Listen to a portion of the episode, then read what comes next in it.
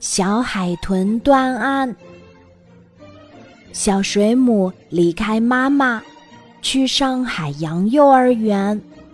在海洋幼儿园里，他认识了一个朋友——小丑鱼。可是，就在小水母和小丑鱼握手时，突然小丑鱼晕倒了。小水母惊慌失措地叫来了海马老师。他们把小丑鱼送到了海洋医院，经过海龟医生的抢救，小丑鱼得救了。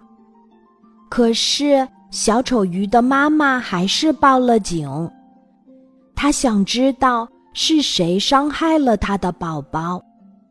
不久，小海豚神探来了，他开始调查。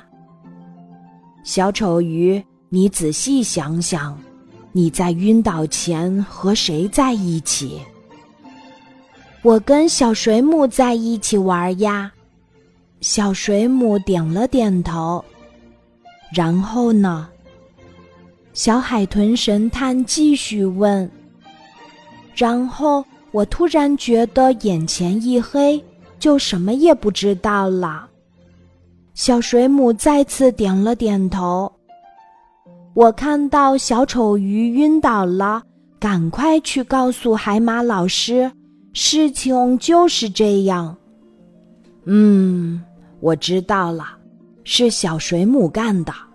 小海豚摆了摆尾巴说道。小丑鱼吃惊地说：“啊，小水母干的？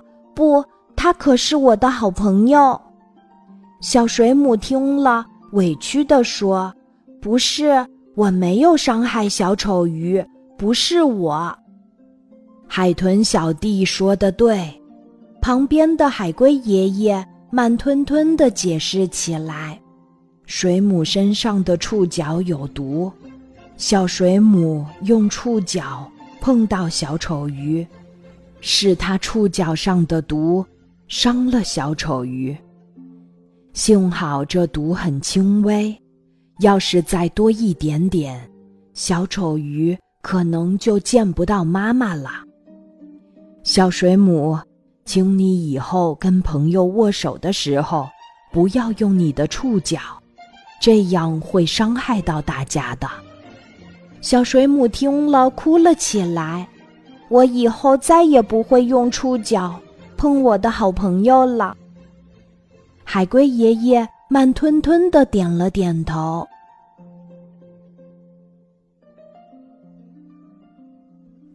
今天的故事就讲到这里，记得在喜马拉雅 APP 搜索“晚安妈妈”，每天晚上八点，我都会在喜马拉雅等你，小宝贝，睡吧，晚安。